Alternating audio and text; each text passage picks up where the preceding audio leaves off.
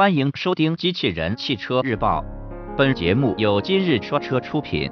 欢迎搜索关注“今日说车”栏目，了解汽车圈新鲜事。启辰 T90 清晰内饰图曝光，新闻内容来自汽车之家。日前，汽车之家网友在论坛中分享了一张启辰 T90 的内饰清晰图片。根据之前消息，新车有望在年内上市销售。从图片来看，启辰 T90 中控台设计比较简约，并配备了一款长方形的液晶屏。同时，我们还能看到新车将采用全新的车载系统界面。此外，新车还具备蓝色氛围灯、炮筒式仪表盘、宽大的皮质缝线中央扶手，整体来看豪华感较强。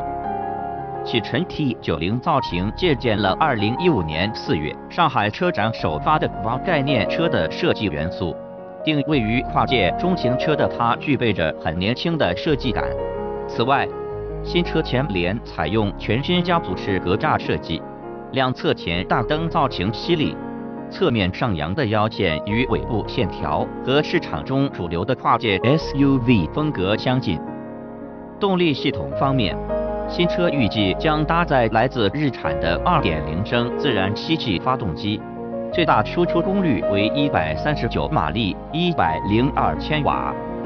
传动系统与发动机匹配的是 CVT 变速箱。播报完毕，感谢关注。